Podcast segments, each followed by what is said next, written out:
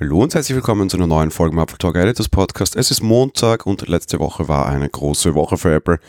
Ich würde fast sagen, es war das wichtigste Event des Apple-Jahres, auch wenn das vielleicht für uns normale Endanwender nicht ganz so aussieht.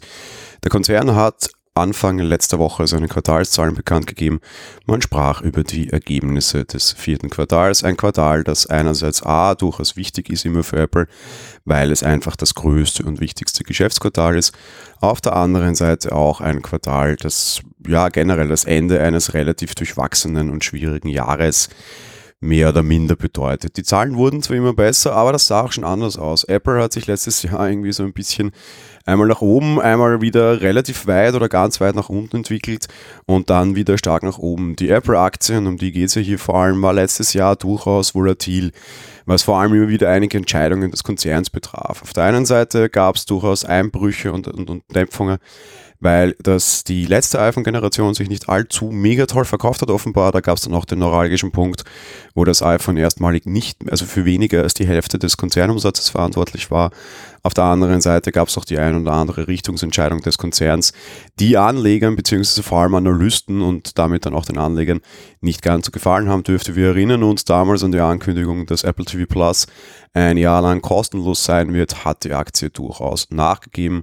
Wir haben das damals hier auch besprochen, für mich auch als Analyst tätig im echten Leben durchaus verständlich weil eben das die klare Ansage war, ja, wir haben viele Services, ja, wir werden viele Abonnenten haben, wir werden noch mehr haben, als ihr euch erwartet habt aber wir werden daran kein Geld verdienen und am Ende interessiert die meisten Analysten ein klassischer Abonnent relativ wenig. Vielmehr geht es darum, was der auch an Geld abliefert. Also die wichtigen Quartalszahlen, was kam raus, ist Apple doomed?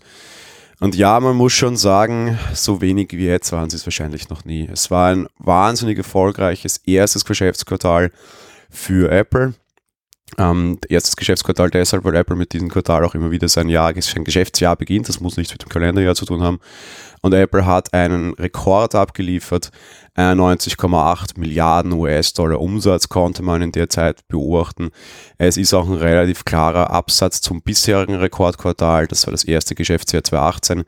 Da waren es 88,3 Milliarden US-Dollar Umsatz bedeutet. Ja, ein bisschen mehr als drei mehr. Das ist schon eine durchaus starke Steigerung. Wer ist daran wieder vor allem schuld? Ja, die, das iPhone ist in alten Höhen zurück. Man hat einen Plus von ungefähr 4 Milliarden US-Dollar allein im iPhone-Bereich und ist damit jetzt wieder auf 56 Milliarden Dollar US-Umsatz. Wenn man sich das durchrechnet, ja, das iPhone ist wieder bei deutlich mehr als der Hälfte. Die Hälfte wenn irgendwie so bei 46, 56 hat es gemacht. Dementsprechend, ja, das iPhone ist wieder bei alten Höhen zurück. Trotz allem etwas, dem wir uns nicht so lange widmen wollen, weil das einfach ein, ein Gesang ist, den wir seit ja, sechs, sieben Jahren ungefähr anstimmen können. Wie sieht es mit dem Rest aus? Auch da eigentlich ein sehr bekanntes Bild. Services legen weiterhin zu, sind jetzt bei 12,7 Milliarden US-Dollar, das ist ein Plus von 17 Prozent. Und auch die, der, ja, sagen wir mal, Wearables-Bereich, sind ein sehr Wearables Home und Zubehör. Auch der hat wieder lag, stark zugenommen. Auch hier wieder ein neuer Rekord. Also ja, kann man ähm, ist auch sehr, sehr positiv sehen. Wir sind mittlerweile bei fast 10 Milliarden US-Dollar angekommen. Die AirPods bzw. AirPods Pro werden da sehr stark hineingespielt haben. Bisher lag da der Rekord bei 7,3 Milliarden. Es ist wahrscheinlich der stärkst wachsende Bereich, wenn man mal von den volatilen iPhone hin und her Strömungen absieht. Klar haben die stärker zugelegt dort, aber die waren auch schon mal höher. Dementsprechend, ja. Wo wir Rückgänge haben, auch das ist nicht ganz unüberraschend und spricht ein bisschen zur, zur Konzernstruktur aktuell.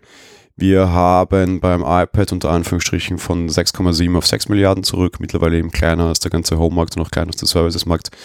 Und auch beim Mac gab es wieder ein Bußen, dort sind wir bei 7,2 Milliarden US-Dollar Umsatz. Ähm, ja, nur ein kleines Minus von nur 250 Millionen Dollar. Trotz allem, es sind die beiden Sparten, die ein bisschen schwächeln. Da fehlt es aber vielleicht jetzt auch an den neuen großen zugfähigen Produkten, die wir in diesem Quartal, also die wir im letzten Quartal eben so nicht hatten.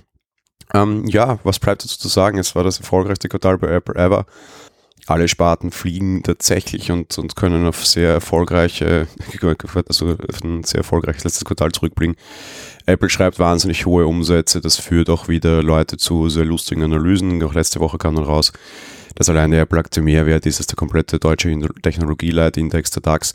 Das sind Vergleiche, die ich immer sehr scheue, das mag schon sein, aber ein Leitindex und ein einzelner Konzernindex sind durchaus unterschiedlich zu betrachten. Während ein DAX vor allem auch auf, ähm, ja, sagen wir mal, Stabilität setzen soll, wird das Apple nicht sein, braucht Apple nur jetzt eine schlechte iPhone-Generation vorstellen und die nächste iPhone-Generation floppen. Und plötzlich wäre die Aktie wieder nur Bruchteile eines DAX wert, weil da natürlich eben sehr viel Volatilität drinnen steckt, also sehr viel Bewegung. Das haben wir letztes Jahr gesehen. Ähm, ja, aktuell ist es tatsächlich so, die Apple-Aktie ist mehr wert als der DAX, das ist natürlich ein wahnsinnig großer Erfolg. Ist allerdings wie immer und alles, was wir hier besprechen, ist aber generell kein Investitionshinweis. Ich würde meinen, meinen DAX-Stock jetzt trotzdem nicht Richtung Apple umziehen, weil man da natürlich auch deutlich schneller verlieren kann, genauso wie man natürlich dieses Jahr auch deutlich schneller gewinnen konnte.